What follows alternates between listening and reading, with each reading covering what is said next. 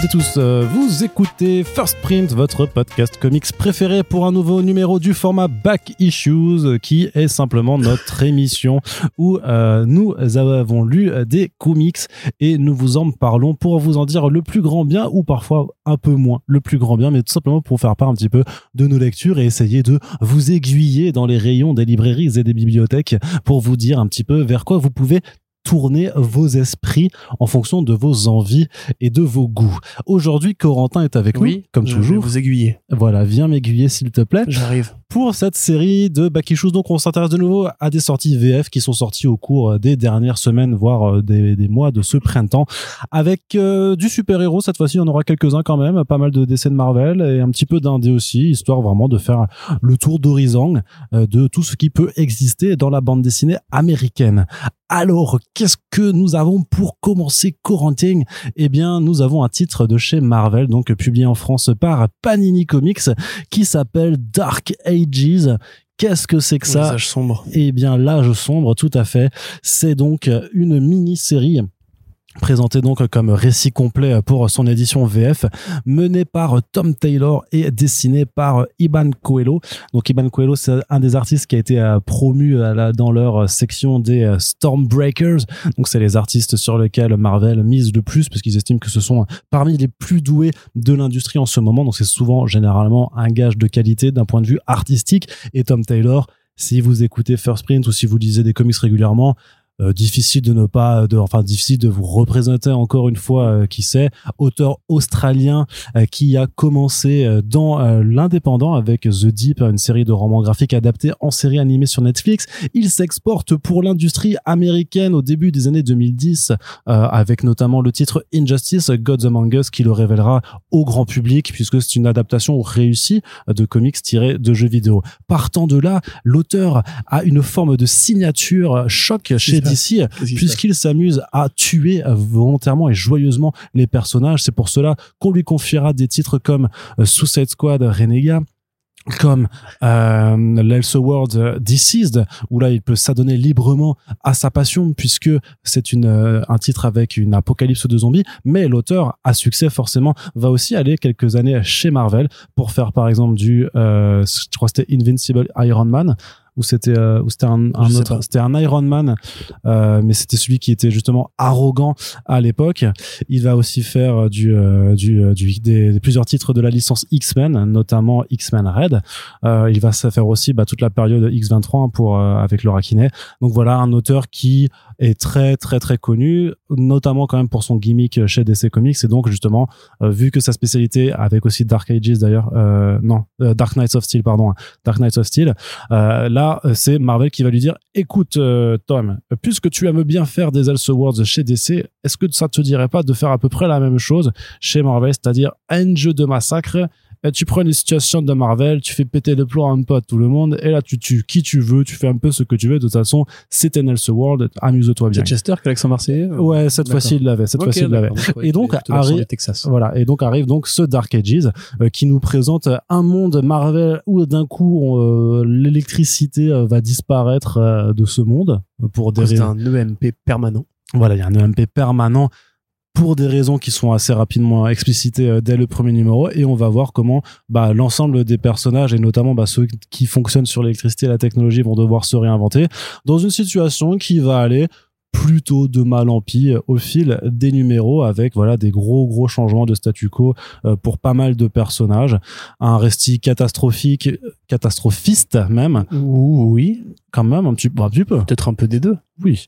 Et ah oh, oh non, tu trouves? Bah voilà, j'allais te demander euh, Corentin, qu'est-ce que tu as pensé Tom Taylor réussit-il à faire aussi bien que chez DC avec cette forme de petite carte blanche que lui laisse la maison des idées? Non.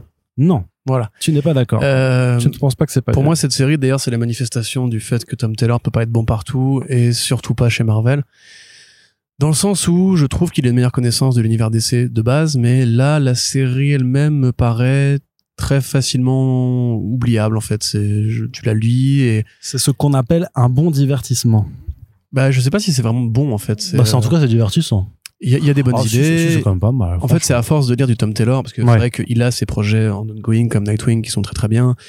euh, les trucs comme comme Suicide Squad qui lui permettent de renouveler un peu son son écriture mais sur ces projets là de série monde où il manie tout un univers à la fois euh, on peut quand même considérer effectivement que il se, il se répète un peu et euh, le fait de le faire avec des personnages Marvel ne change pas le fait que c'est une répétition que je le trouve peut-être un peu moins inspiré ou moins à sa place en fait moins dans dans ses chaussettes euh, oui ses chaussettes chez Marvel.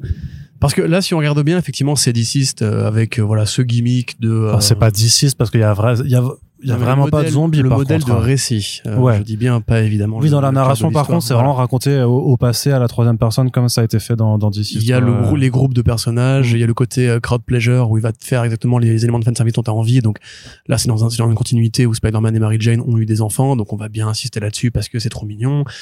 On va avoir le couple T'Challa et euh, Storm qui vont se faire une, une grosse papouille euh, au premier plan parce que voilà, c'est toujours le côté ah j'aime bien ça, c'est les comics que j'aime bien, c'est les bons sentiments que j'aime bien. Ce qu'il fait à chaque fois en vérité, c'est c'est un mec qui sait euh, caresser le fan dans le sens du poil. Sauf que euh, là déjà il y a un problème de durée. Je trouve c'est trop court pour ce que ça a à faire. Tu parles du côté on va explorer le statu quo, je trouve pas vraiment en fait. On va explorer l'élément déclencheur. Effectivement, ça va durer quelques pages et après on te parle du grand plan du super vilain qui va euh, chercher à faire un truc par rapport à l'origine de cet univers. Et ça va être ça en fait. Ça va être littéralement un aller et un retour dans lequel il va y avoir de la violence, dans lequel il va y avoir des morts, dans lequel il va y avoir beaucoup de fanservice et d'extrapolation fanservice de ce que tu peux imaginer dans ce genre d'univers. Bon, euh, le combat final, par exemple, je trouve qu'il est bâclé. Euh, très clairement, ça, ça se résout trop vite. Euh, la page finale est pareil, extrêmement frustrante parce que on dirait le point de départ d'un nouvel, d'un nouvel univers comme a pu être D6, alors qu'en fait pas du tout. Ça se voit que c'est un projet qui a un début, un milieu, une fin. Ouais, faut pas faut jamais dire non oui, à- oui, on verra bien, évidemment. D6 aussi à la fin à la fin du premier D6 donc ça sentait pas forcément à ce que ça continue en trilogie hein. Mais D6, paradoxalement, vu que c'est un plagiat quand même d'un projet Marvel à la base, je trouvais ça étonnamment. Euh... Je sais pas si inspiré est le bon mot. En fait, je pense qu'il voilà, il commence vraiment à y avoir une lassitude à voir Tom Taylor quand il est sur ces projets-là euh, faire la même chose. Et je trouve que alors oui, euh, il y a la variation de cette espèce de monde steampunk où ils reviennent à à l'électrique, au charbon et au, au souffle du ce vent. qui permet d'avoir quelques chouettes design de Oui, la part oui, de, oui. de Iban Coelho. Non, mais c'est pas à jeter. hein. Genre, si vous avez envie d'un petit plaisir blockbuster, euh, je pense qu'il y a mieux en vrai. Par contre, ça c'est sûr. Lisez Mm. peut-être d'abord justement DC ou d'autres trucs de Tom Taylor là-dedans. Mais voilà, si vous aimez, vous préférez Marvel à DC, euh, chacun son truc. Euh, oui, ça peut faire le boulot, mais même par rapport aux caractérisations de personnages, je trouve qu'il y a des trucs qui, voilà, c'est là que je dis qu'il est meilleur euh, sur DC. Il y a des trucs qui me paraissent un peu plus déconnants. Enfin, j'ai du mal à peut-être Deadpool à la limite qu'il écrit bien. Euh, j'ai du mal à reconnaître même certains trucs de personnages. Tu vois, il y a des, espèces de, prises de parti par rapport à Tony Stark, par exemple, par rapport à Cap, on pourrait dire, même s'il est pas très présent, par rapport même à la façon dont il utilise les gimmicks, parce que tu sais justement, il y a ce, c'est le grand mensonge en fait des séries Marvel, c'est que ou des séries DC d'ailleurs en général, dans les mondes de super-héros, si tu t'arrêtes deux secondes et que tu prends en compte les puissances qui sont présentes, euh, tu peux te dire oui dans ce Su- Superman en une journée il peut arrêter tous les super vilains et euh, le voilà fin de l'histoire il y a plus besoin d'écrire des séries tous les mois. De la même façon que là le, le grand super méchant qui utilise un autre super méchant fonctionnel pour réaliser son ses œuvres tu dis oui mais ça dans ce cas pourquoi c'est pas arrivé avant? Et est-ce qu'il est vraiment si puissant que ça pour arriver à faire tout ça et tout? Il y a un côté tu sais grand grande partie de jeu de rôle en fait où lui il essaie d'évaluer les fiches de personnages où il dit alors lui je pourrais m'en servir pour ça lui pour ci lui pour ça. Et en fait je reconnais pas l'univers Marvel que je connais moi d'habitude. Euh, je reconnais une version Marvel de euh, Tom Taylor Universe. Mais d'une manière générale je trouve ça vraiment rythmé mais très étrange. Euh, c'est vraiment cliff de fin sur cliff de fin c'est vraiment crowd pleasure sur crowd pleasure c'est vraiment on te met un mort à l'endroit stratégique on dirait vraiment qu'il a une sorte de cahier d'écriture et je suis désolé, mais les dessins de Coelho, moi, ils me, me tartinent pas la gueule, quoi. C'est joli, il y a quelques planches qui sont vraiment bien inspirées, effectivement. Les designs des, euh, c'est pas un spoiler de dire qu'il y a un Ghost Rider dedans. Je trouve ça une, bonne idée, par exemple. Euh, les quelques morts qui surviennent, parfois fonctionnent, ouais. Parfois il y a des bonnes idées. Mais tu t'attends tellement à ce que ce soit, en fait, c'est quelque part, c'est un auteur, disons Taylor, disons tu vois, que il a une t'auras façon de peut-être euh, peut-être une appréciation différente en fonction de est-ce que c'est ton premier Tom Taylor ou pas? Oui, c'est ça. Voilà. C'est que si je pense que si c'est ton euh, premier Tom Taylor, tu vas plus kiffer que justement si tu t'es déjà farci euh, euh, DC, des Injustice et que t'as un peu plus l'habitude de ces mécaniques qu'il a dans, dans ses récits un peu catastrophes. Mais limite, dans ce cas-là, j'ai envie de dire que si- si vous n'avez jamais lu Tom Taylor, peut-être ne commencez pas par là, quoi. Enfin, parce que je trouve vraiment l'univers, enfin, l'idée de l'univers, c'est vraiment juste un prétexte qui, en fait, est même pas tellement appliqué, quoi. T'as une armure qui va, d'Iron Man d'ailleurs, qui va être utilisée avec cette idée-là. Ça fait un joli design, mais t'as même pas l'impression que ce soit particulièrement handicapant pour elle, euh, enfin, pour l'armure en question, je veux dire. Tout le reste, euh, il s'accorde plus ou moins bien. Les pouvoirs restent sensiblement les mêmes.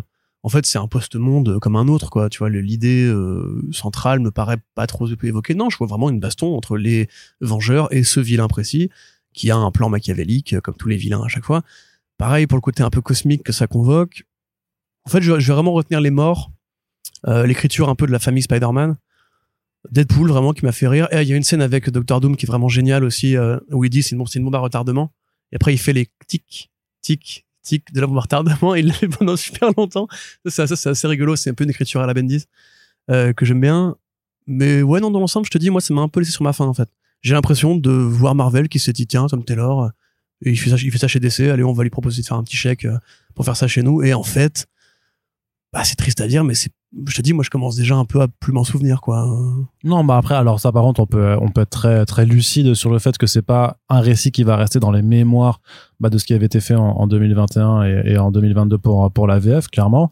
Mais ouais, j'étais marrant. Je, moi, je, je, me- je m'étais, j'en étais ressorti avec un, un sentiment plutôt satisfait en fait de l'exercice parce que peut-être parce que je l'ai vraiment euh, sans, sans avoir trop eu d'attente non plus en, en allant, euh, en allant l'aborder, en me disant juste que c'est effectivement juste Tom Taylor qui va faire son exercice de style, mais dans un autre univers. Est-ce que ça a réussi à t'entraîner? Oui. Est-ce que ça, tu vas parce qu'en même temps, j'ai envie de dire que honnêtement, enfin. DC, de... enfin je m'en souviens parce que j'ai une bonne mémoire, mais je trouve pas que DC soit plus renversant que ça non plus en fait. non, mais Euh, c'est plus, c'est plus sincère, je trouve. Enfin, je... après, il est plus fan de Superman. C'est un vrai fan de Superman et ça, ça se ressent de toute façon. Tu dans- vois, là, j'ai du mal, je là-dedans, dis, à sûr. isoler une figure qui sortirait de l'album en mode genre, lui, c'est le héros, ou elle, c'est l'héroïne. Euh, mais c'est peut-être qu'un ressenti personnel. En fait, voilà, A priori, ton si ressenti est très votre- est- est personnel, oui. si vous êtes des Haussiens et que vous partez en vacances, c'est un bon comics de vacances. euh, Vous lisez ça deux heures avant d'aller à la plage, euh, vous êtes content, effectivement, enfin deux heures, une heure et demie. Euh, vous, vous- vous pouvez être content. Si vous aimez les comics un peu années 2000 aussi, on peut dire que ça fait un peu crossover, un peu feeling des années 2000. C'est, voilà, c'est l'époque, on va dire, où on aime bien mettre des gros robots, des grosses bastons, et tout l'univers Marvel dans, dans une sorte de grand, de grand flux. Ça fait le taf. Par contre, je dirais pas du tout que c'est un indispensable. Ah non, non. Et surtout, moi, le problème, c'est que voilà, à côté, je lis la série Nightwing, euh, même les Seven Secrets de Tom Taylor, je trouve ça, sans être son meilleur taf. Pour moi, en fait, son meilleur taf, c'est que je pense que c'est Nightwing, en fait, euh, maintenant, aujourd'hui, au temps présent. Euh, quelque part, il y a aussi la frustration de voir un auteur qu'on aime bien, tous les deux d'ailleurs, être encore dans cette formule. Tu vois, et du coup, ne pas se renouveler autant que ça, alors que justement, il change de catalogue, il change d'éditeur, il pourrait essayer d'aborder les choses différemment. En fait, c'est pas si différent que ça. D'où euh, l'adage que de toute façon les Big Two passent leur temps à se copier. C'est peut-être aussi bah parce là, que parfois, oui. parce que quand c'est le même auteur qu'on demande à, à qui on demande de faire la même chose, peut-être que parfois voilà ça ça provoque ce genre de choses là.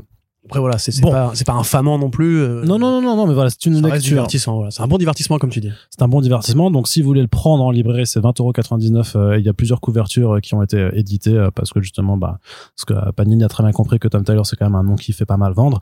Euh, mais sinon, on vous rappelle tout comme tous les jours hein, que a priori, ce genre de choses-là, vous pouvez peut-être passer commande à votre bibliothèque euh, si s'ils ont un rayon un petit peu BD comics et tout. N'hésitez pas à faire, à les regarder parce que les titres même récents sont souvent peuvent être commandés. Hein, si de toute façon les les gens qui y travaillent estiment qu'il y a de l'intérêt. Euh, autre titre qui, par contre, celui-là, à mon sens, est quand même vachement plus recommandable.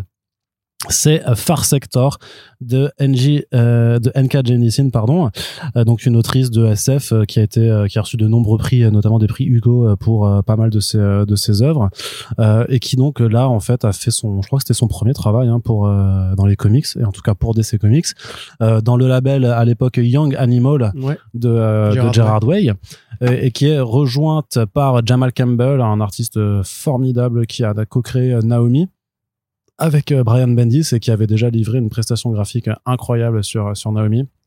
Donc là, on retrouve euh, dans euh, ce titre de, euh, bah, de science-fiction où on part à la rencontre de Joe Mullane, qui est donc une Green Lantern un peu particulière par rapport aux autres parce qu'en fait, elle a pas besoin de, de batterie pour recharger son anneau de Green Lantern. En fait, il se recharge automatiquement par lui-même, ce qui peut être pratique, comme avoir ses défauts, et qui en fait envoyé dans un secteur, en fait, dans une planète où en, en, somme trois espèces essayent de, de coexister plus ou moins, et en fait a réussi à trouver une entente sur le sur le, sur un principe de non-violence. Sauf que le jour où euh, on retrouve un cadavre, en fait, ben voilà, c'est un, ensemble de un statu quo qui est profondément bouleversé, d'autant plus que le meurtrier est ensuite assassiné à son tour, et donc Mulan va de- devoir mener l'enquête.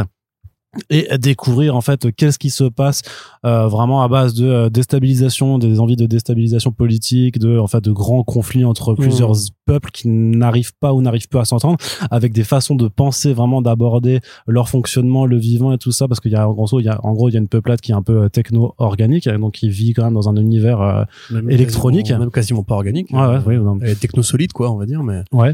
Et, et voilà. Et donc mener son enquête pour essayer de démêler le pourquoi du comment. C'est un titre qui a beau se passer dans l'univers d'ici, il y a quasiment aucun lien avec le reste de l'univers d'ici. D'ailleurs, ça pourrait presque ne pas être une Green Lantern que la différence, euh, on s'en apercevrait Ouais. à peine. c'est même pas à Oa qu'elle obtient sa bague euh, Ouais. c'est sur Terre et par a priori un gardien ou une gardienne très différente des autres Voilà, donc euh, c'est c'est à peine du DC. C'est plus vraiment juste un polar de science-fiction, enfin ou un récit de science-fiction euh, très polar.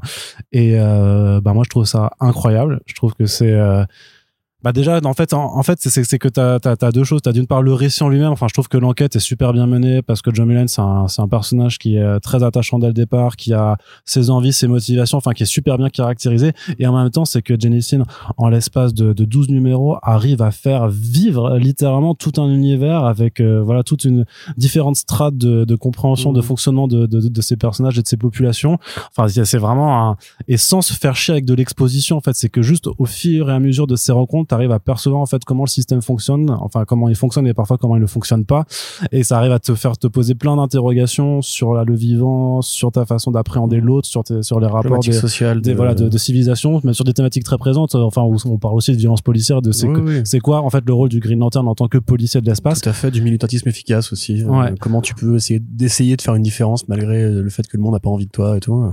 Donc voilà c'est très très enfin j'ai j'ai ra- rarement vu en fait quelqu'un réussir à, à développer autant de thématiques et à, et à autant faire vivre un univers qu'on a encore envie de, de dans, dans lequel on a envie de rester en seulement 12 numéros parce que c'est très facile de faire du surplace et de faire un- une écriture très, très décompressée et au final ne pas raconter grand chose Tom King si tu si tu m'entends euh, Oh et bon, un petit peu un petit peu des fois quand même tu vois mais c'est gentil c'est gentil. Mais on va y revenir après effectivement. Donc voilà pour moi c'est et en plus euh, Jamal Campbell c'est ça moi ça fait déjà plusieurs années que j'adore le suivre régulièrement le retrouver régulièrement c'est une brute de dessin il a cette euh, ce, ce trait c'est peut-être euh, pas mal numérique mais par contre il a une recherche de, de composition de, de, de découpage et tout qui est vraiment incroyable il a un trait qui moi me plaît particulièrement et je trouve qu'il est très généreux que ses, ses designs sont mortels et dans Far Sector c'est il y a des planches qui sont à à tomber debout euh, tout le temps en fait À à, tomber tous les- debout. à tous les chapitres Tu tombes debout, toi. Ouais, t'es- c'est-à-dire que t'es debout et tu tombes. Ah oui, Ça se dit, mais ça se dit. Tomber à raide, peut-être À tomber raide, ouais, je sais plus. tomber debout.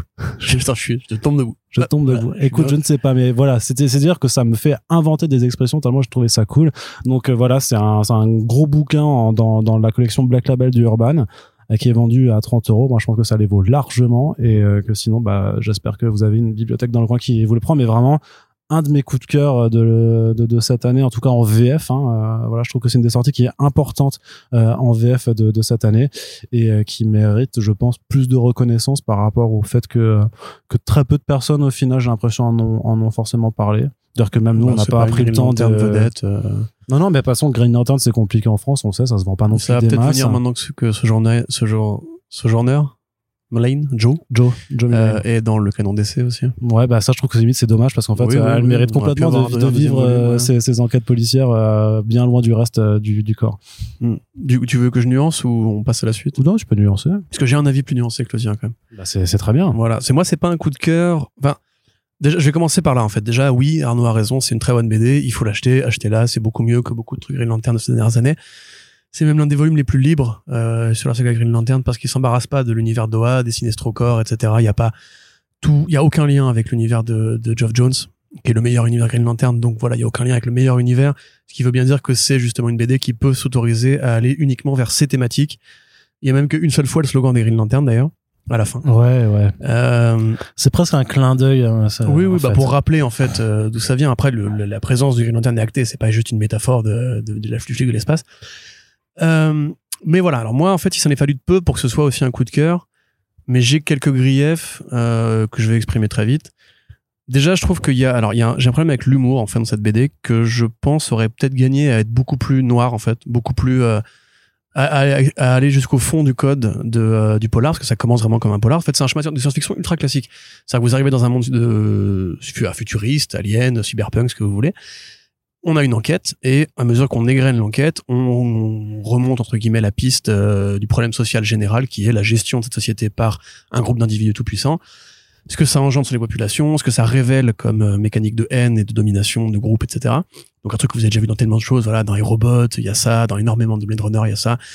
Euh, remarque pas, pas forcément dans Blade Runner, mais voilà, c'est un truc qu'on a déjà vu au cinéma des tonnes de fois. C'est même un modèle qui a souvent donné des, des trucs assez affreux.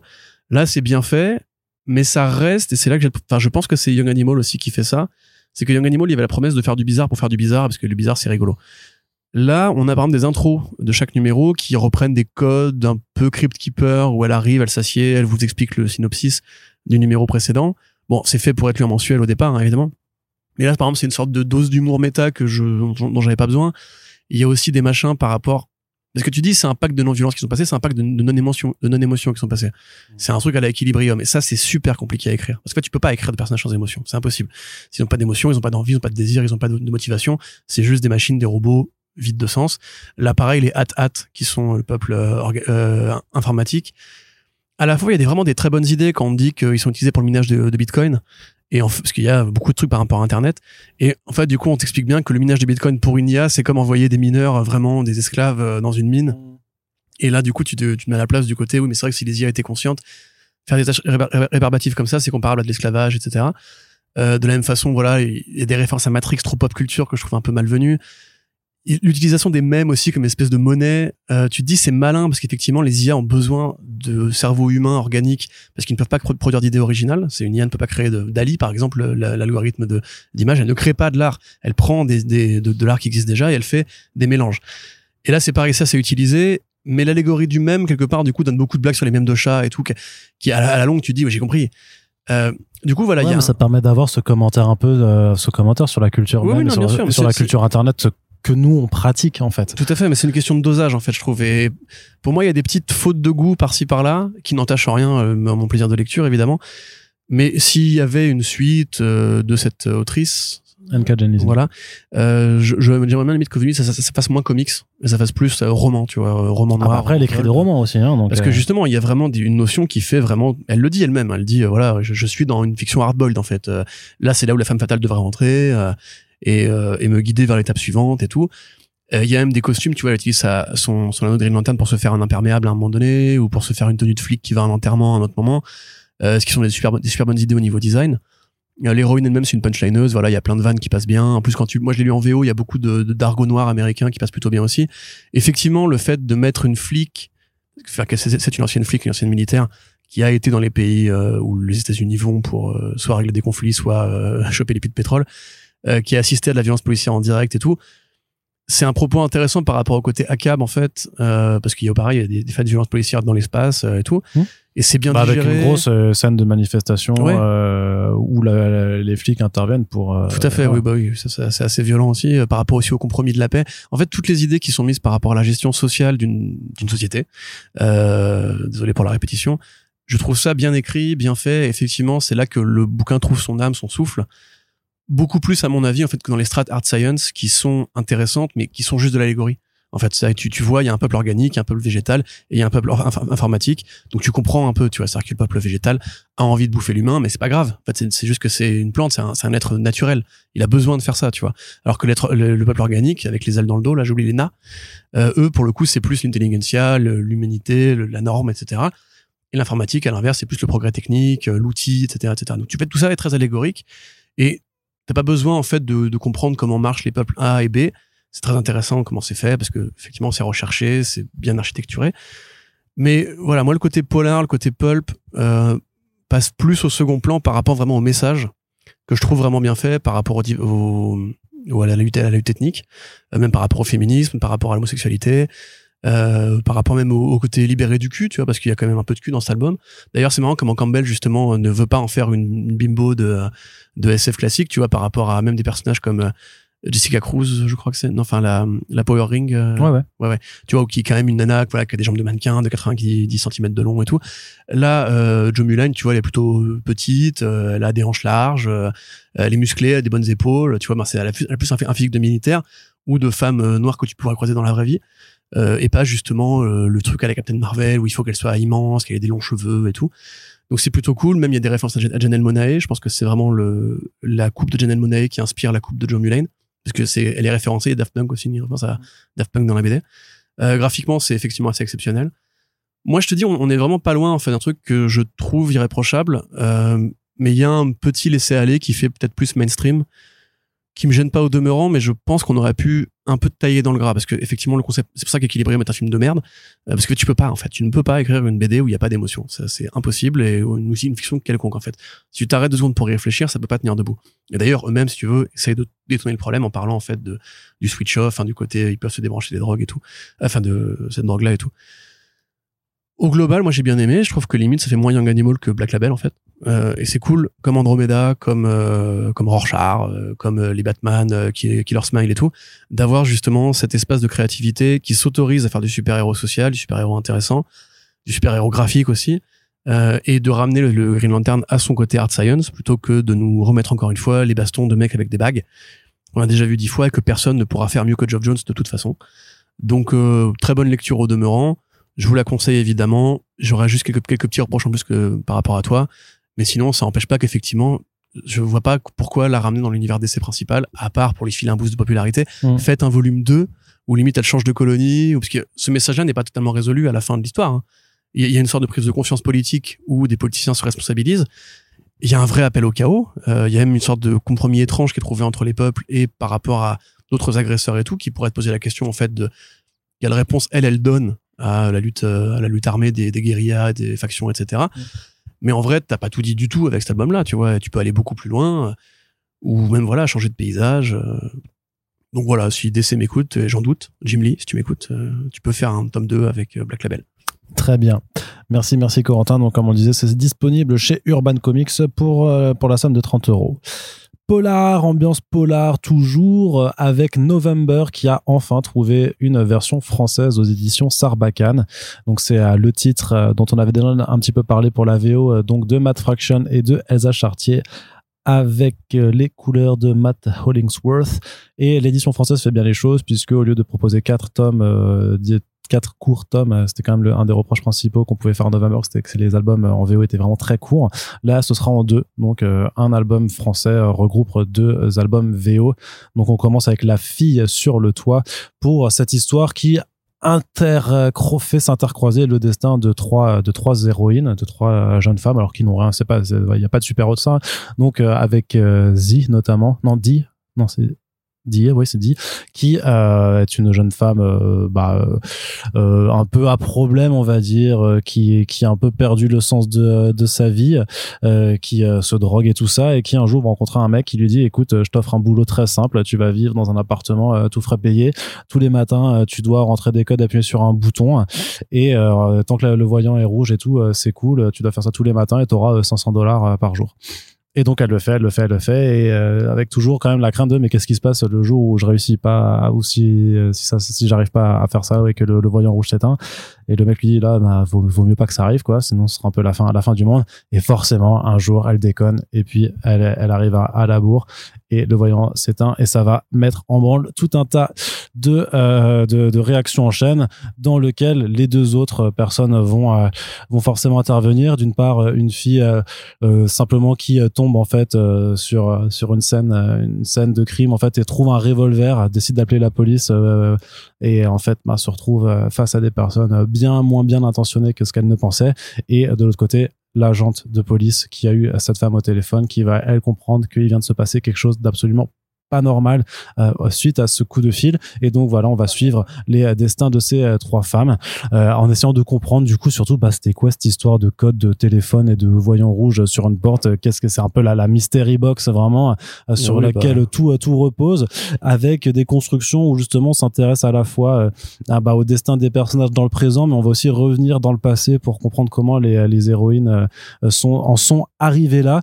Et c'est bah un superbe travail de découpage et de mise en scène de la Ah, part ouais, euh, ouais. d'Elsa d'Elsa Chartier euh, qui emprunte forcément on pense beaucoup au Parker de euh, de Darwin Cook euh, Corentin on cite aussi David Mazzucchelli euh, là là dessus Ouais, ouais, tout à fait. euh, et euh, bah, je pense que tu seras encore plus élogieux que moi que je trouve que cette version française est assez idéale dans la façon qu'elle a de recouper deux albums et je trouve que quand même même avec ce, ce- cette double pagination, ça va quand même assez vite au final, et que ce, même ce premier tome peut te laisser un petit peu sur ta faim parce que t'as vraiment toujours pas de réponse. tu Ah ouais. comprends très bien en fait au final qu'est-ce qui s'est passé euh, sur ces trois personnages-là, et tu dis quand même la raison initiale. Par contre, tu dis putain mais bordel. Qu'est-ce que c'était que ce, qu'est-ce que c'était que tout ça? Pourquoi c'est arrivé? Et bah heureusement, il y aura pas longtemps à attendre puisque la, suite de November arrive cet automne. Même d'ailleurs, ce serait rigolo que ça que ça arrive en novembre idéalement. Mais euh, voilà, mais c'est quand même une très bonne entrée en matière. C'est de la très bonne BD. Je laisse Corentin faire euh, l'apologie euh, de, cette BD.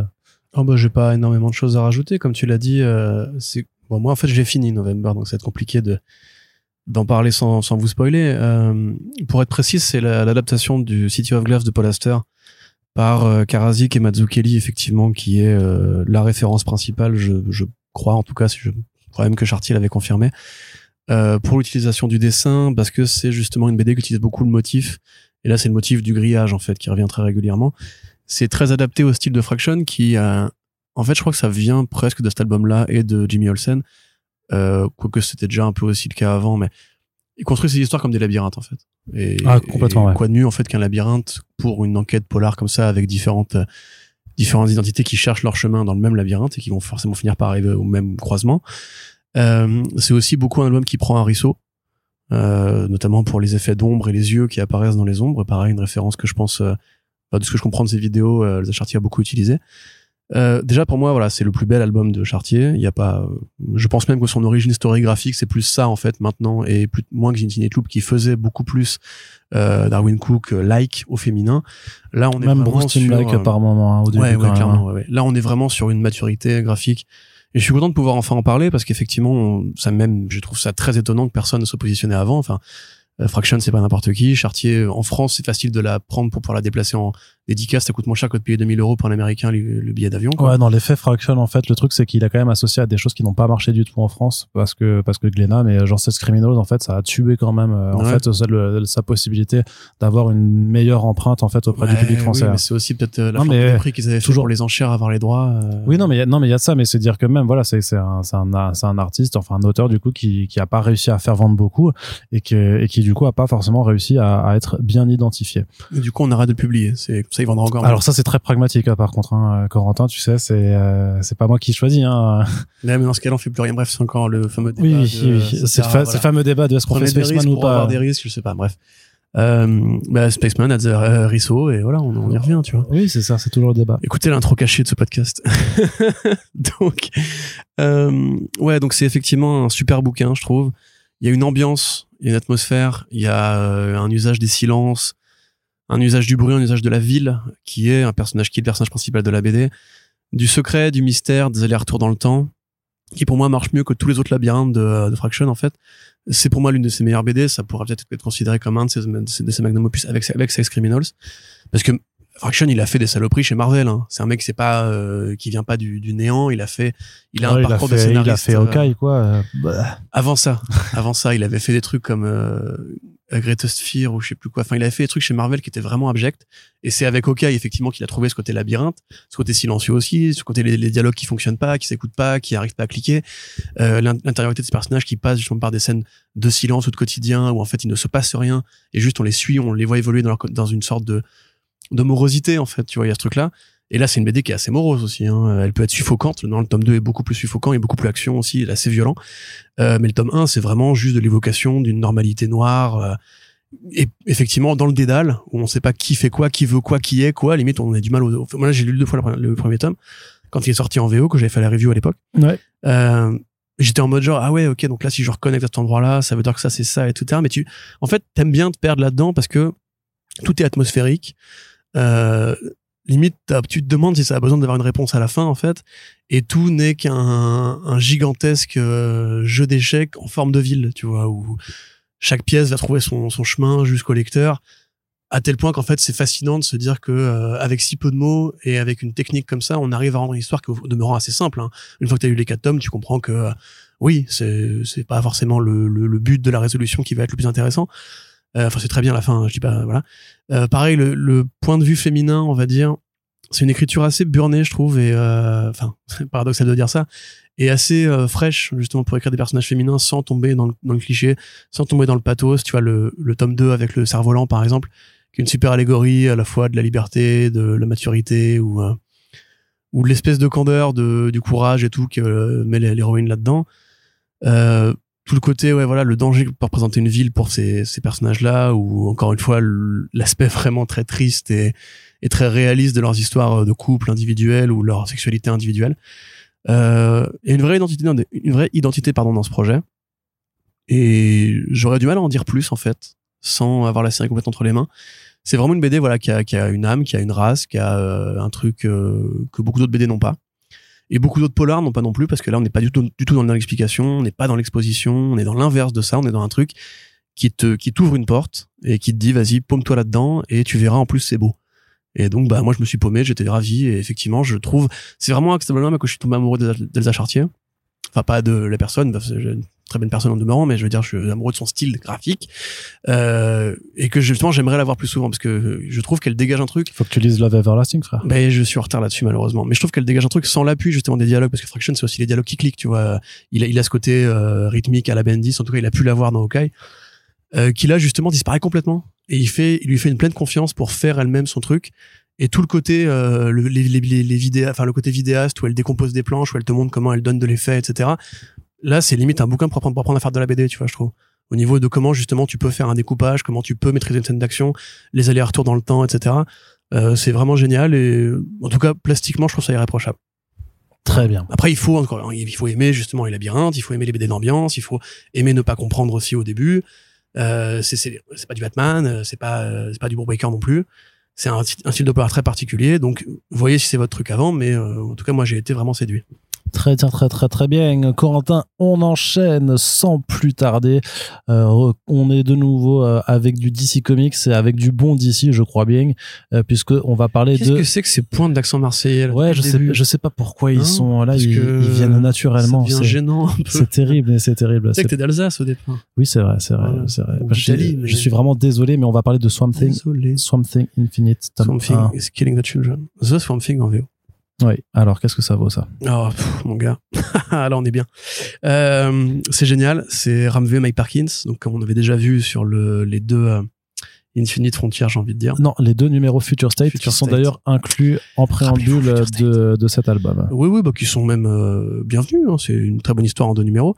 Mais ça n'a pas grand-chose à voir, en fait. Ce qui va être le connecteur entre les deux, c'est l'utilisation de Woodrow, et, enfin, éventuellement, et la façon qu'a Perkins de présenter des espèces de séances d'anatomie pour euh, son Swamp Thing, parce qu'il a un dessin qui va chercher dans l'or- dans l'organique, lui aussi. Mais dans l'organique concret, l'organique euh, réel. C'est-à-dire, on va mettre un, un, le nom que vous utilisez, vous les scientifiques, pour regarder un truc à la loupe, là, comment ça s'appelle? Un microscope. un microscope, merci Arnaud. On va mettre au microscope les cellules, je sais pas, je suis fatigué. Les, micro, les cellules du Swamp Thing, il y a beaucoup justement cette utilisation. On est dans du vertigo. Et ça me fait oh, merveilleusement plaisir de dire ça. On est dans du vertigo classique des années 90, à l'ancienne, quand le bizarre ne faisait pas peur aux éditeurs, mais que c'était un argument de vente. Euh, on pourra bientôt parler du Sandman, par exemple. Je trouve que l'adaptation perd un peu ce côté bizarre, ce côté euh, anormal, ce côté euh, on est là pour voir de la BD pas extrême, mais qui t'as l'impression qu'un mec te, te tripatouille le cerveau, tu vois. Euh, c'est pas c'est pas olfactif, c'est pas auditif, c'est juste vraiment on te touche la, ta zone de, de santé mentale et on te dit ceci n'est pas normal. Et là vraiment on y arrive, on est dans une BD d'ambiance, pareil, euh, qui utilise incroyablement bien le dessin, les couleurs sont. J'ai oublié de parler des couleurs de Matt Hollingsworth aussi pour euh, November, incroyable les couleurs de Matt Hollingsworth avec les pattes, les pattes bichromatiques à chaque fois, c'est génial. Voilà, bref.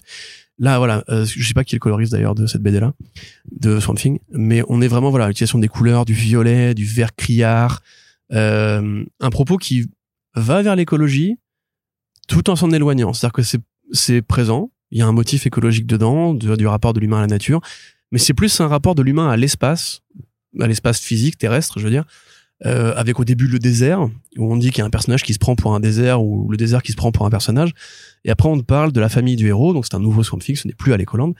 Euh, sa famille à lui justement était attachée à un terrain et c'est l'histoire de ce terrain qui sert un peu comme dans les Stars de repère chronologique, de repère identitaire pour la famille du héros euh, et qui va devenir l'incarnation idéale, on va dire, de ce qu'est le Swamp Thing, c'est-à-dire le rapport au terrestre, le rapport au vivant et aussi le rapport de l'humain au vivant, parce que là il est plus question de dire est-ce que Swamp Thing est un homme ou une plante, c'est les deux à la fois. Voilà, on a résolu ce problème depuis longtemps. Euh, Il y a des promenades, des promenades dans le green qui sont euh, mais merveilleuses. C'est vraiment euh, c'est bizarrement fait justement. C'est ça qui est génial aussi, c'est que c'est vraiment bizarre comme intro parce que c'est une origin story quelque part. Mais il y a Bah pas ouais, du tout. euh, si vous lisez par exemple le, le, le Ultraman de Kylie Higgins, là vous avez une origin story très hollywoodienne avec euh, début, milieu, fin, éléments déclencheurs, péripéties, apprentissage du héros. Là c'est pas du tout le cas. Là vraiment le, le héros se découvre petit à petit avec une sorte de d'aisance anormale par rapport à ce qui lui arrive, tout en conservant son, son rapport à l'humanité. Et je pense que l'une des références sont, voilà, c'est quasiment cité, c'est le cinéma de Cronenberg. Euh, parce que chez Cronenberg, en fait, on a parlé du body horror, on a parlé de côté psychologique, on a parlé plein de trucs comme ça. Il y a un motif récurrent qui est la transformation. Les personnages sont quelque chose au début du film et ils deviennent autre chose à la fin. Euh, voilà, Seth Brundle devient la mouche, euh, le héros de, History of Violence devient celui qu'il était avant, etc., etc. Il y a toujours ce motif du- de transformation identitaire ou euh, de la quête d'identité dans un monde en mouvement. Et là, c'est pareil, en fait. D'ailleurs, mais même c'est- cité à un moment donné quand il parle du, du mec qui erre dans le désert et qui raconte l'histoire, le flic. Il te dit, le mec s'appelait Seth quelque chose ou machin Brundle. Seth Brundle, c'est le nom du héros de la mouche. Donc, il te cite volontairement justement lui-même Cronenberg.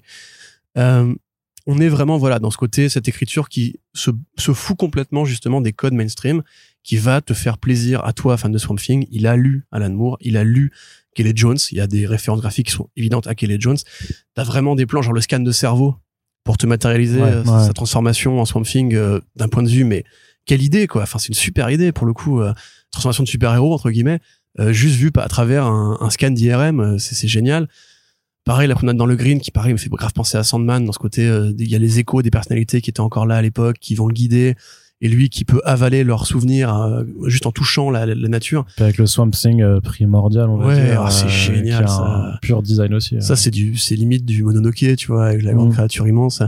Enfin voilà, pour faire un, un confluent de tout ce que moi j'aime dans les comics. Et qui est une preuve en fait qu'on arrive encore à se réinventer avec ce personnage aussi. Mais exactement. euh. Mais Ramvé, de toute façon, euh, c'est comme Mark Russell, c'est un gars, il va falloir le suivre et il fait que des bonnes choses. Là, pareil, on retrouve ce côté euh, euh, vie, vie ratée ou rapport à la famille complexe qu'il y avait dans Blue and Green, qu'il y a dans les Star.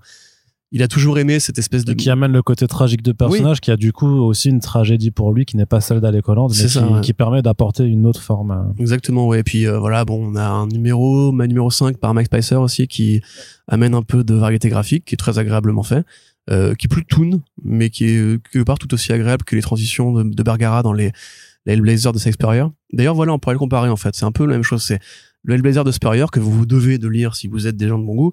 C'est la même chose ici, c'est-à-dire qu'en fait, on, on va t'oublier euh, 20 ans de, de Swamp Thing ou de, de Constantine et te dire en fait venez on retourne à l'époque de, de, de Fegredo on retourne à l'époque de Milligan on retourne à l'époque où les mecs ils faisaient des gros doigts au lecteur mainstream en mode genre viens deviens adulte euh, fume un bédo viens avec nous on est bien. Et vraiment moi je te dis c'est une plongée en arrière qui me fait le plus grand bien. Et je trouve vraiment qu'il est super fort à la fois dans l'horreur dans le, propos identité euh, dans ce travail d'ambiance qui est exceptionnel. Mais en, moi je en un numéro je suis accroché tu vois après c'est mes goûts hein. je peux très bien comprendre qu'un mec qui a préféré le Swamp Thing de Scott Snyder par exemple se dise ouais non c'est compliqué ton truc ça m'intéresse pas. L'histoire avec le frère là je m'en fous. Et euh, oui il y a aussi une équipe de super méchants qui est là parce que pour le coup c'est vraiment connecté à l'univers DC euh, mais ça pourrait être du Black Label en vérité hein, au demeurant. Donc euh, ouais une super euh, super lecture. Euh, Ramvé euh, for the win je t'aime. Et euh, lisez tout ce que fait Ramvé en général Voilà, donc euh, c'est disponible chez Urban Comics pour la somme d'une trentaine d'euros également. Corentin, 12 numéros quand même on continue. Ouais, c'est Ouais. c'est- Non, c'est. euh, ouais, ça, c'est 10, C'est 10 plus 10 et deux, 2. Ouais, c'est ça. Donc ça fait 12. Effectivement. Fort en calcul. On retourne du côté de Panini avec un petit peu de Marvel classique, euh, enfin pas classique, mais voilà une autre carte blanche laissée à un auteur, puisque on parle du Fantastic Four, l'histoire d'une vie, qui est fait par Mark Russell, un auteur, voilà, comme Bramvé, comme euh, pardon ouais, ouais, con- continue tes conneries, toi. Donc, un auteur que l'on aime bien suivre, hein, comme, comme beaucoup, euh, et euh, dessiné par Sean Isaacs. Alors, euh, ça reprend le principe de l'histoire d'une vie, donc, qui avait été initié avec le Spider-Man, l'histoire d'une vie de Chip Zdarsky, qui est d'imaginer ce qui se passe si les héros créés dans les années 1960 avaient euh, vécu euh, et vieilli normalement au fil des décennies. Et donc là, on reprend vraiment la, même chose, sauf que à l'inverse du Spider-Man de Zdarsky, l'idée est pas d'essayer de compiler en six numéros tous les grands moments de l'historique euh, des, euh, des, des Fantastic Four, mais euh, de prendre en fait un point, un, point central qui est qui est le plus grand ennemi en fait de, de Mister Fantastic et des quatre Fantastiques, c'est Galactus, et en fait d'utiliser ça euh, comme une forme de métaphore en fait sur euh, l'arrivée d'un d'une catastrophe imminente euh, qui est su et perçue par la société, sachant que malgré son approche imminente, bah elle ne fera rien pour s'en sortir. C'est toujours Mark Russell, Mark Russell, donc c'est toujours de la satire, c'est toujours un propos quand même sur nos sociétés moderne sauf que là ça utilise de façon très intelligente bah, Galactus comme métaphore comme allégorie euh, bah, de la crise climatique hein, grosso modo vraiment y a, y a, c'est assez évident de voir de voir la chose puisque on nous dit avec les rapports du GIEC la chose est dans la BD. voilà en plus carrément.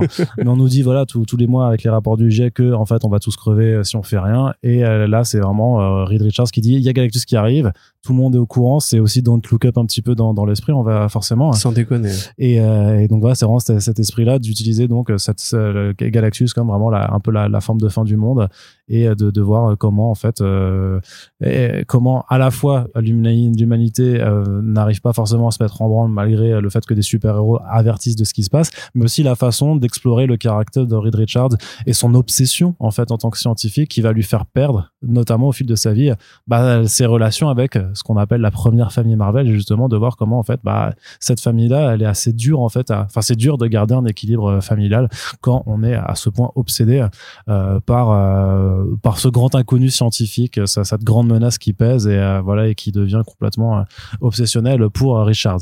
Moi, je trouve que c'est super bien écrit. Je trouve que il y a toujours ce côté génial chez Mark Russell où ou enfin c'est pas forcément génial en fonction de notre état d'esprit mais tu, tu ressors toujours de ces lectures un peu déprimées quand même. Où euh, c'est c'est très euh, très acide à la fin dans la lecture très très lucide aussi en fait sur ce que ça raconte effectivement de nos, nos modes de pensée un petit peu de bah, des, des travers qu'on a en tant que société occidentale. Et en même temps parfois c'est rigolo. Et en même temps parfois ouais c'est juste un petit peu euh, blavant parce que en fait ça te rappelle une forme de constat que tu peux faire vraiment tous les jours quand tu regardes les infos et que peut-être que l'escapisme du coup ne fonctionne pas forcément.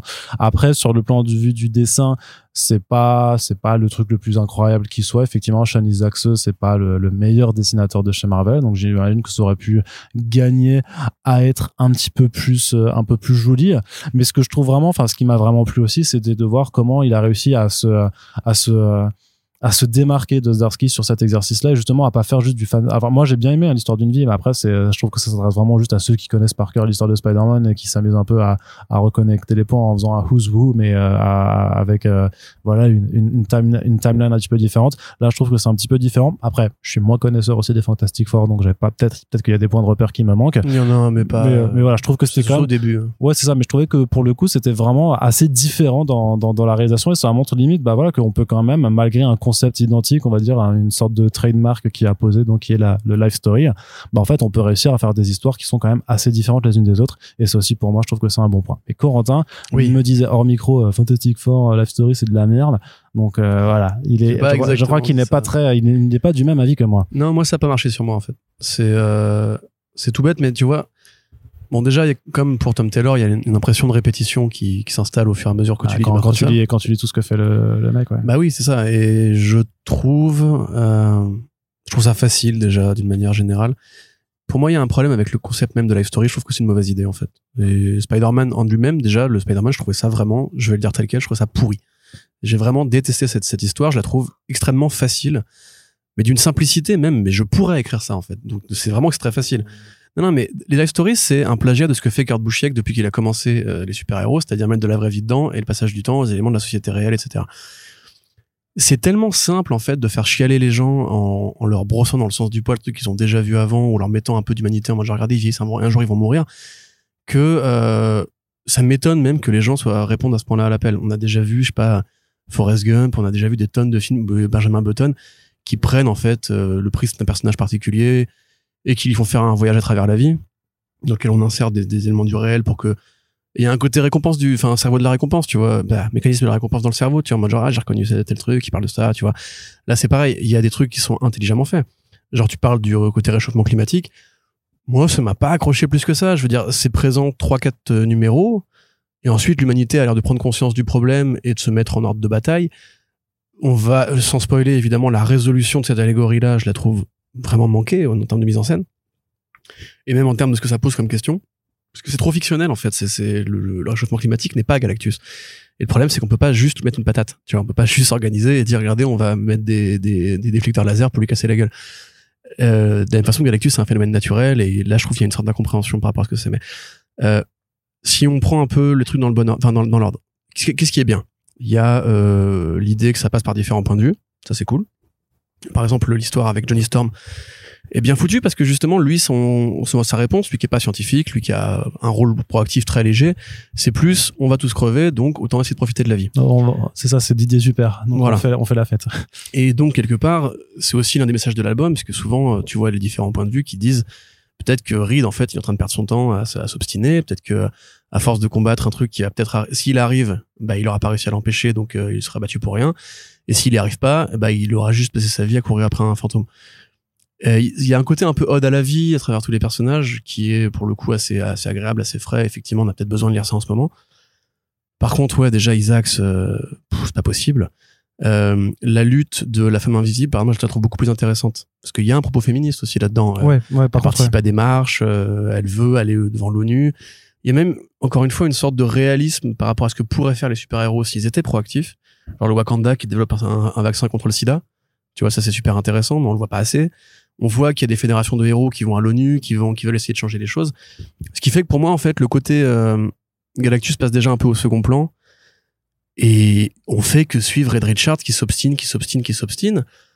Mais on sait qu'il est obstiné, c'est même tout propos de Ultimate, Ultimate Fantastic Four. Euh, c'est un truc que t'as déjà vu même au cinéma, genre en film Team Story, t'as aussi ce côté, il laisse sa famille pour travailler, travailler, travailler, travailler, travailler.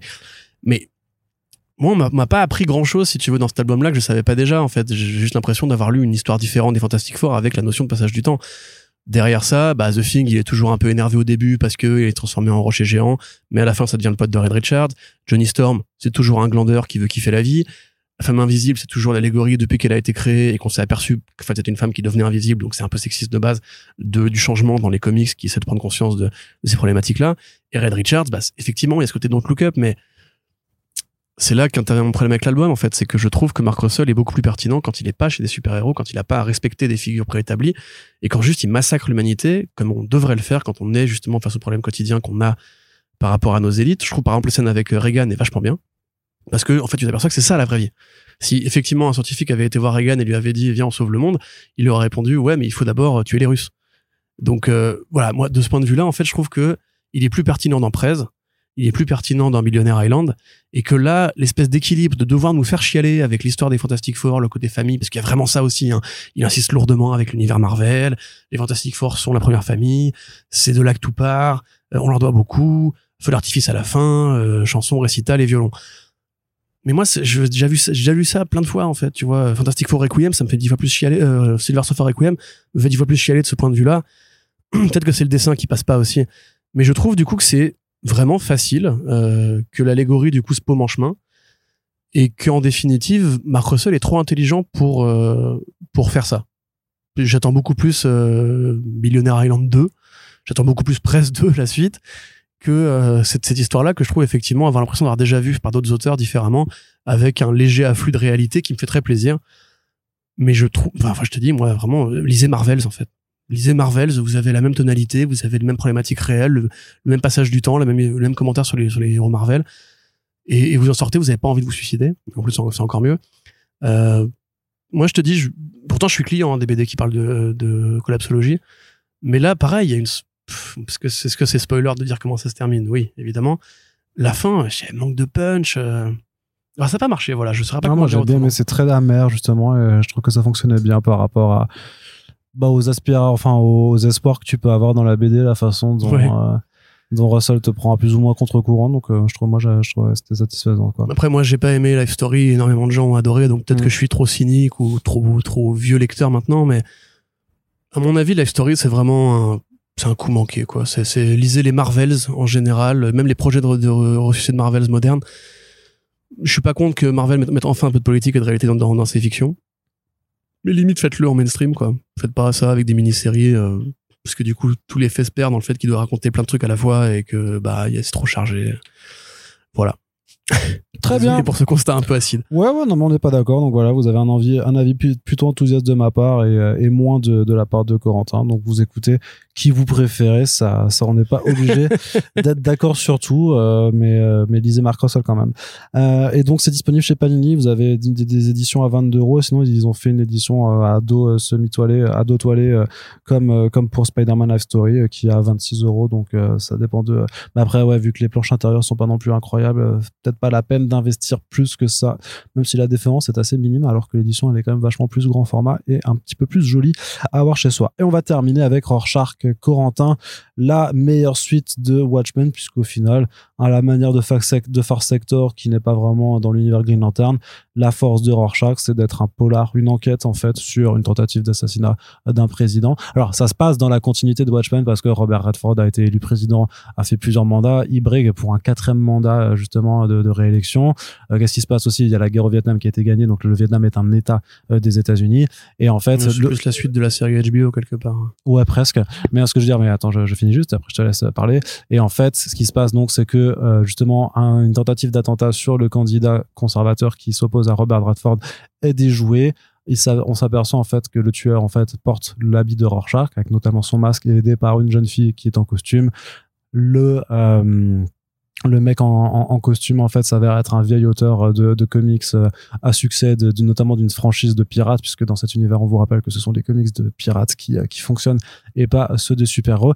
Et donc euh, un enquêteur est délégué par euh, le cabinet du candidat euh, euh, conservateur pour euh, faire le point sur euh, qu'est-ce qui s'est passé, qui était euh, qui était ce, ce, euh, ce- bah, ce, terroriste, hein, le mec qui a tenté de l'assassiner. Et donc il va remonter le fil.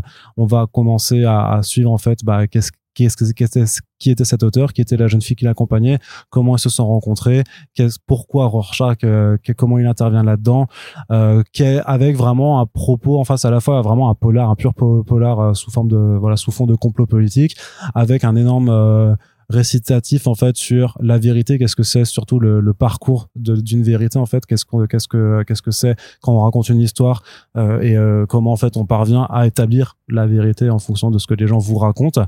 Et au final ce qui est très très fort dans ce récit de Tom King et euh, Ray Fornes c'est qu'au final Watchmen on s'en branle. Enfin Rorschach au final c'est presque juste un prétexte Hmm. euh, pour en fait juste faire un gros po- un, un gros polar sur euh, la post-vérité et, euh, et pour aussi juste kiffer Ray Fornes qui arrive à changer sa façon à son style narratif Ouais, euh, à, à chaque numéro à faire des idées de, de découpage et de mise en scène absolument Ok. splendides un peu moins dans le Mazzucchelli que d'habitude aussi. Ouais, ouais, mais par contre, voilà, donc toi, je sais que tu, tu es plus expert quand même sur ce genre de questions, mais ce que j'ai vraiment trouvé après ça, c'est que, ouais, en fait, euh, Rorschach, c'est c'est c'est juste en fait pour t'attirer un petit peu dans le truc, mais au final, ça sûr. pourrait ne ça pourrait quoi être complètement Ah, déconnecté. euh, c'est vrai qu'il y a le complot de la conspiration. Enfin, il y a tout le Bah, délire sur fait, la voilà. conspiration avec le calmar aussi qui est importante, hein, forcément. En fait, c'est que tu as des éléments de background par rapport au récit euh, originel qui, euh, qui sont importants à prendre en compte. Mais je veux dire qu'on peut avoir lu Rorschach sans avoir lu Watchmen.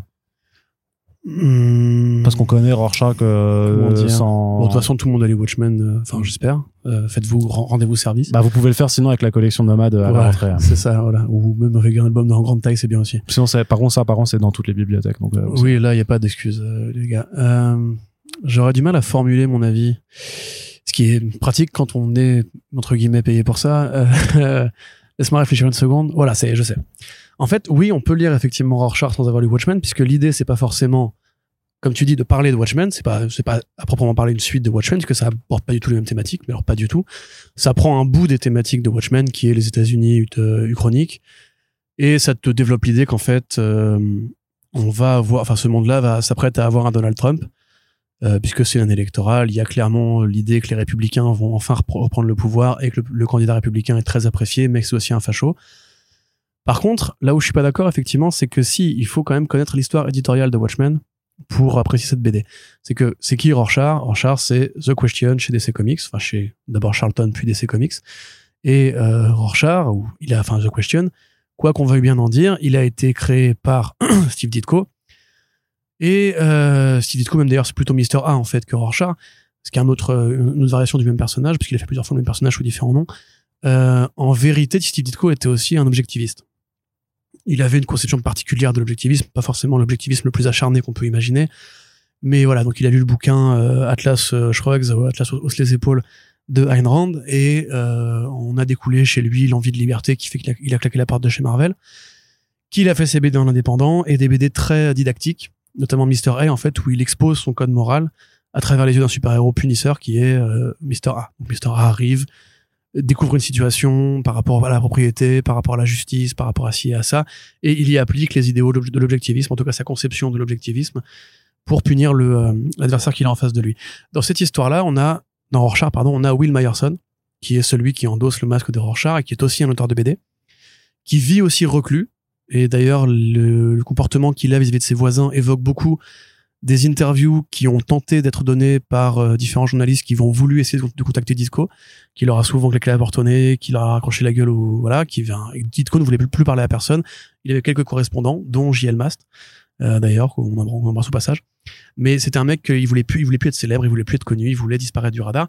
Et Will Meyerson était un peu là-dedans. Sauf que là où euh, Ditko est admiratif de Ayn Rand, Will Meyerson, dans ce monde à l'envers, où justement euh, les États-Unis de gauche ont été ont gagné par rapport aux États-Unis de droite, et où à l'inverse du monde réel, quand Biden va être élu, euh, Trump, l'équivalent, va être élu dans Rorschach, eh ben, ce Will Meyerson là, c'est le décalque inverse. C'est-à-dire que lui, il est fan de Hannah Arendt, il est fan des concepts plus optimistes, plus humanistes, et en fait, ses BD à lui, bah, c'est Mister A, mais qui serait dans le bon sens du, enfin le bon sens, c'est relatif évidemment, qui serait dans un sens plus à gauche qu'un sens à droite, c'est l'inverse d'un objectiviste.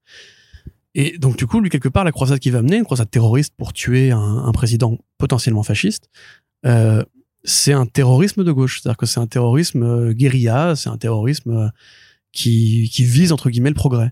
Donc c'est très particulier comme BD sur le point de vue du compas moral. C'est même assez compliqué à lire, je trouve si on veut essayer de situer ce que veut nous dire Tom King, et je sais même, même pas d'ailleurs encore ce que veut nous dire Tom King, j'essaie de comprendre, il y a aussi tout un rapport par rapport à la bande dessinée elle-même. Il y a des auteurs de BD là-dedans, dont une fameuse anecdote euh, par rapport à Otto Binder qui, euh, après la mort de sa fille, je crois, en accident de voiture, euh, a participé pareil à des espèces de séances de spiritisme où il écoutait des fréquences en pensant que c'était comme ça qu'on communique avec les esprits. Donc ça, c'est une vraie anecdote de la vraie vie que mmh. met Tom King dedans. Et il y a, je suis obligé de le spoiler, je suis désolé, hein, il y a un certain Frank Miller dans cette BD. Et Frank Miller, donc dans le monde de Watchmen, on se rappelle, les super-héros n'existent pas en BD, c'est les pirates, voilà, les pires, mm. le, le, Black Writer et tout. Et là, en fait, le Frank Miller a fait, euh, il a fait un pirate qui est en fait le Dark Knight Returns. Il a fait The Dark Thief Returns. Voilà, et en fait, il l'a fait avant que euh, le poulpe de Ozymandias détruise Manhattan. Et donc il s'est dit mais c'est horrible ce que j'ai fait, j'ai mis du noir, j'ai mis quand même le DKR, j'ai mis du pessimisme dans un héros enfin optimiste puisque Batman du coup au départ a priori dans Silver Age c'est un héros, un héros optimiste et on imagine que le FIF c'est pareil. Et du coup en fait Frank Miller a une sorte de renversement euh, philosophique exactement comme il a eu après le 11 septembre euh, en se disant mais du coup non il faut que j'amène de la positivité dans ce monde en fait. Et donc tout est vraiment à l'envers. C'est euh, du coup après il a fait que des comics euh, joyeux comme le Golden Age euh, enfin Silver Age quoi. c'est ça bah, comme Moore quelque part avec Supreme après avoir fait Watchmen tu vois c'est et tout est vraiment à l'envers. Du coup c'est super intéressant à lire. Il y a un côté labyrinthe aussi hein, par rapport mais plus par rapport à la conviction éditoriale que ça veut transporter parce que je pense que Tom King lui-même se dit qu'il ne voulait pas approcher Watchmen autrement que comme un objet de la de l'édition américaine un, un milestone des super héros et c'est là en fait que pour moi l'album est intéressant par contre, je vais être très honnête, euh, l'écriture de King, et là c'est la troisième fois que je dis ça dans, ce podcast, à force, ça commence à se voir quand t'as rien à dire. Euh, vouloir faire une, maxi-série en 12 numéros, parce que Watchmen était en 12 numéros, parce que les horloges, enfin les chiffres de l'horloge et tout, c'était logique dans Watchmen.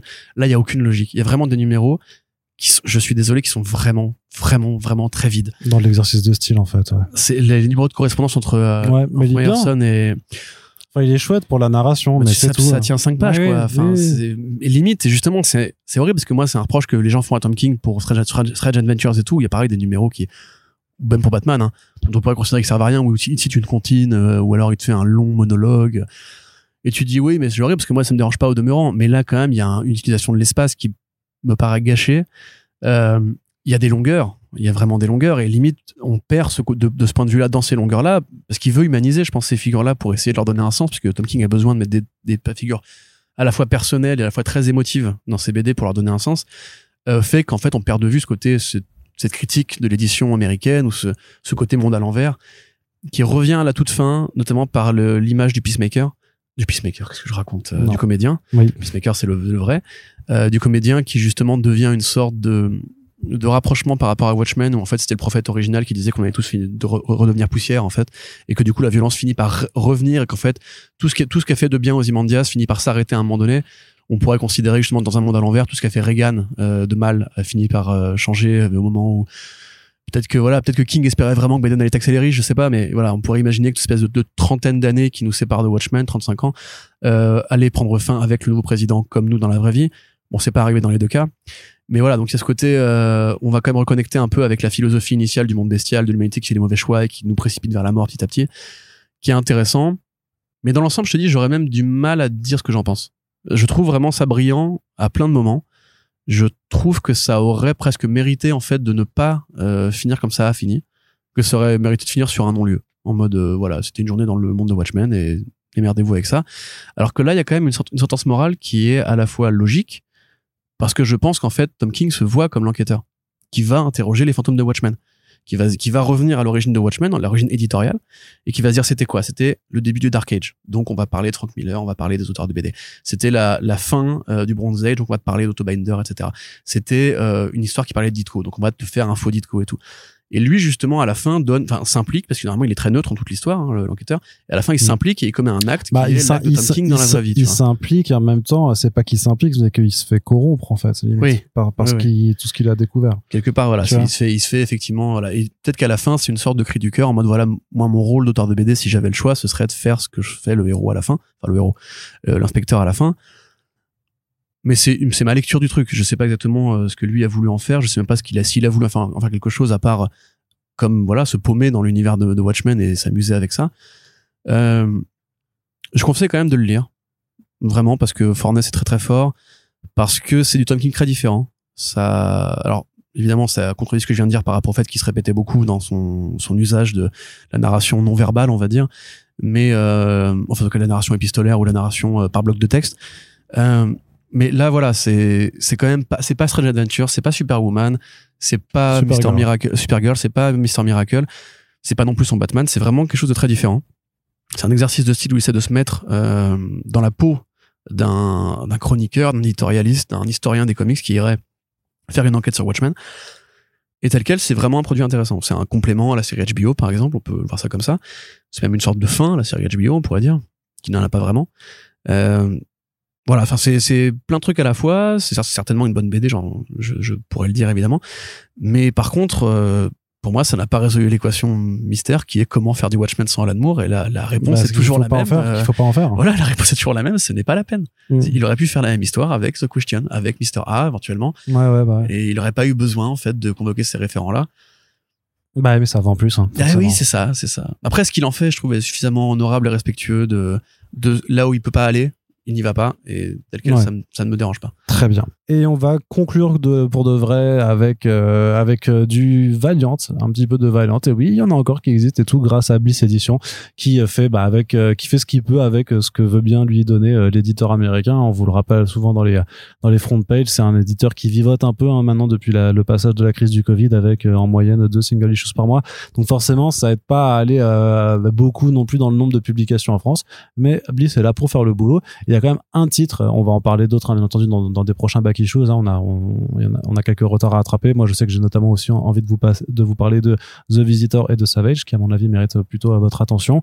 Euh, mais donc là, on va vous parler de Shadowman, euh, donc le, la nouvelle série, la dernière série en date, qui sera donc publiée au total en deux tomes. Donc là, c'est le premier et qui est donc écrite par Cullen Bunn. Donc Cullen Bunn qui a intégré les- l'écurie Valiant il y a quelques, il a pas si longtemps que ça au final. C'est vrai qu'il a pas pu produire non plus 10 000 trucs puisque bah, on vous l'a dit, Valiant ne produit pas beaucoup, mais qui avait fait notamment Punk Mambo que personnellement j'avais beaucoup apprécié. Je crois que Corentin aussi avait pas trop Ouais, détesté. il y a un lien d'ailleurs avec Punk Mambo Bah bien sûr, bah, c'est le même univers un petit peu mystique de, de, de Valiant. Et donc là, qui, euh, euh, qui revient donc à Shadowman, euh, Jack Boniface, donc qui est capable avec le loi de, euh, de parler aux morts, aux démons et de faire le lien justement entre le, le monde réel et le Dead Side, donc le, le monde des, des, euh, bah, des morts et des, des démons. Et qui donc là, en fait, au fil des numéros, euh, s'aperçoit que quelque chose essaye définitivement de corrompre la Terre une fois de plus et qui va en fait enquêter en fait à des endroits très différents. C'est presque un peu procédural dans, dans, le, dans le découpage des Ouais, bah, c'est un chapitres. numéro une bête C'est ça, c'est un numéro, voilà, un numéro, un démon, et euh, à chaque fois avec des, des enquêtes à résoudre, euh, parce que forcément la, la, la source d'apparition, de, contamination du monde n'est pas n'est pas la même, et avec donc John Davison au dessin, qui est voilà un, fils spirituel des, des Frank des Frank Whiteley et euh, Geoff Darrow et euh, Juan Roseri un petit peu voilà qui Mais prend un peu de Paul Pope aussi.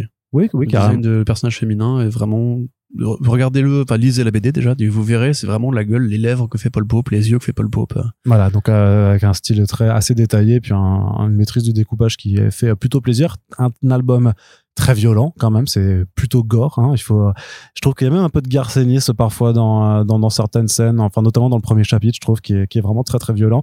Euh, moi, ça a été vraiment Shadowman, donc c'est quand même un, un personnage qui est pas celui le plus en vue dans l'univers Valiant euh, par rapport à des Exo Manowar, euh, des, euh, des Ninja euh, ou euh, zut ou Bloodshot, merci. Et euh, ça me fait plaisir Ouais, bah, bah, pareillement. Mais euh, par contre, il a quand même eu des séries qui étaient généralement de bonne qualité en fait. Je trouve que les, les deux volumes précédents étaient. Bah, il y a eu Garcenis du coup Alors oui, mais ça c'était dans le, c'était du Valiant des années, des années 90, donc ça n'a rien à voir. Là, je te parlais vraiment depuis le relaunch de Ok, 2012. pardon, excuse-moi ouais ouais, dommage. Donc voilà, parce qu'il y avait eu déjà deux précédentes séries qui étaient franchement toutes, euh, toutes franchement très sympathiques. Et voilà, moi c'est toujours le côté fantastique horreur de Valiant m'a toujours m'a toujours plu. Donc honnêtement, Cullen Bunn, il arrive à faire des bons trucs, il arrive à faire des trucs pas bons aussi. Donc euh, dans sur trois dans le registre horrifique, par contre, on sait que c'est quand même là qu'il aime bien écrire. Donc, j'étais relativement confiant sur ce qu'il pouvait faire sur ce personnage. Et ma foi, je n'ai pas été déçu. Je trouve que ça, euh, je trouve que Ouais, l'enquête avance bien, que c'est c'est bien rythmé. Et surtout, bah, grâce à John Davison aussi, bah, on en prend va plein les yeux. Donc, euh, pour moi, c'est vraiment une très, très, enfin, c'est vraiment très chouette euh, d'avoir euh, ce, ce récit-là dans l'univers Valiant. Corentin. Ouais, ouais, bah, c'est très rafraîchissant, effectivement. Comme je vais répéter à chaque fois, vous connaissez ma méconnaissance de l'univers Valiant. Euh, mais là, il n'y a pas besoin, en fait. C'est ça qui est, qui est chouette. C'est un peu comme le XO Manowar euh, dont on avait parlé l'autre fois, de je ne Ouais. sais plus qui, euh, eh, là, là, Denis Sopless. Ouais. Euh, c'est un peu le même genre, en fait. C'est une BD qui fait... Alors, j'allais dire qu'elle faisait très Marvel, comme justement le XO Manowar de, de, Denis Sopless. Là, elle fait plus très DC. Euh, ça pourrait être une sorte de spoof ou de de rip-off plutôt même de Constantine en fait c'est un Constantine euh, vaudou voilà c'est un Constantine vaudou il a il a son Quantum Stranger à lui euh, qui le guide d'un point A à un point B euh, il tabasse des gueules effectivement il y a ce côté euh, alors moi je vois le côté Garcenis plus dans l'impression que le héros n'a rien à foutre euh, de là où il est qu'il est juste là pour casser des gueules et qu'en fait euh, lui limite les grands plans etc c'est moins important que de découper la tête de monstre. Euh, c'est effectivement assez violent. Bah de toute façon c'est un mec qui, qui aime bien la violence dans la vie. Vous le croisez ou une patate. Euh, qui est effectivement assez fort. On l'avait découvert sur Clean Room. Enfin en tout cas moi je l'avais découvert sur Clean Room et depuis il a, il C'était- fait que progresser C'était vénère. hein, Déjà, dans Ouais. Clean Room, euh, Ouais, c'était assez vénère dans les visions hein. Ouais, c'était très, parfois c'était de Gay Simon, c'était un chouette titre Vertigo, mais qui, qui ne verra jamais le jour en VF. Euh, donc c'était cool. Et, mais par contre, il avait fait des, des monstres. Par contre, moi, c'est là vraiment, il m'avait bluffé. C'était sur le White Storm de Warren Ellis, où il y avait vraiment des numéros. Parfois, c'était juste un numéro de baston entièrement, mais c'était découpé de façon chirurgicale. C'était, franchement, c'était monstrueux. Et c'était là où, euh, où après, après coup aussi, le, la, la ressemblance avec Whiteley aussi m'a- m'avait vraiment frappé. Et c'est là où je me suis dit, cet artiste, mais bizarrement, il n'y a pas grand monde au final qui le suit, qui en parle, alors que franchement, je trouve que c'est vraiment une chouette brute de dessin, quoi. Bah oui, Euh, euh, tu viens de t'as tout dit. euh, Clean Room, The Wildstorm, c'est pas des trucs, enfin c'est pas des phénomènes éditoriaux quoi. Non, c'est sûr. Bah oui, mais, euh, mais t'inquiète sous-estimé. ça va, ça va péter. Mais hein. sous-estimé, quoi. Bah justement, il va faire le, Blood, le Bloodshot Unleashed après. J'espère que là, ça va se le faire un petit peu plus remarquer. Même si effectivement, c'est pas chez Valiant qu'il faut mettre ses billes. Bilek, euh, c'est euh, le grand le vent dans le dos, hein, euh, en single. Enfin, voilà, bref. Donc, Oui. pardon. Donc oui, donc il est vraiment très fort. Euh, on va pas vous répéter à chaque fois que nous, euh, tout ce qui est descendance d'Arrow euh, et Quietly, qui est un descendant d'Arrow, ça nous fait plaisir. Effectivement, moi je trouve même voilà donc les influences de Paul Pope qui me font aussi très plaisir. Euh, c'est une BD vraiment sans prise de tête.